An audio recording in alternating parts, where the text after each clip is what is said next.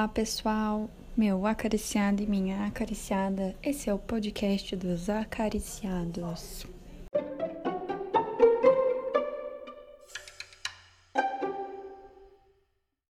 Eu sou a Giovana e o prazer é todo meu de passar esses minutinhos com vocês.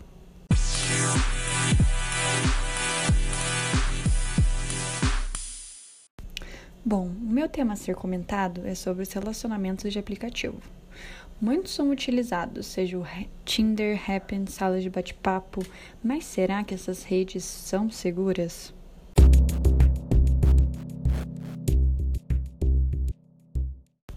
Eu normalmente me questiono sobre as intenções desses aplicativos. Seria a maioria para algo mais sério ou para algo mais casual?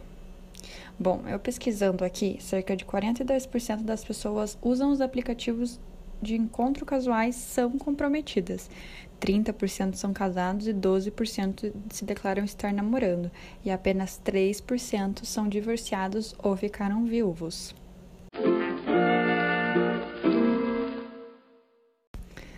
Passar por uma tela e dizer sim ou não para os futuros pretendentes me parece meio raso, meio distante, uma forma de seleção.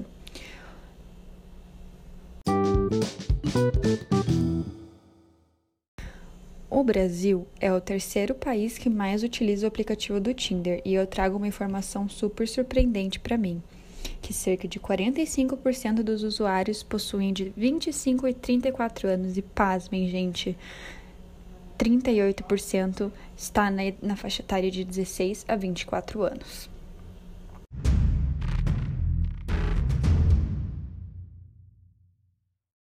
O que é de chocar, né, minha gente, visando que o aplicativo é uma rede para maiores de 18 anos.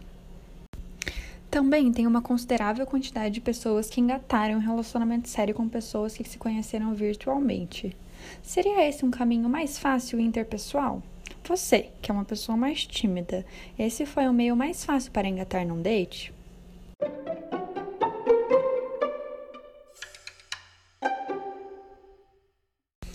Hum, entretanto, independente de quem seja, esses meios, da mesma forma que facilitam o processo de conhecer uma pessoa, também deixam um processo mais banal e raso, sendo mais importante a aparência física para uma primeira aprovação.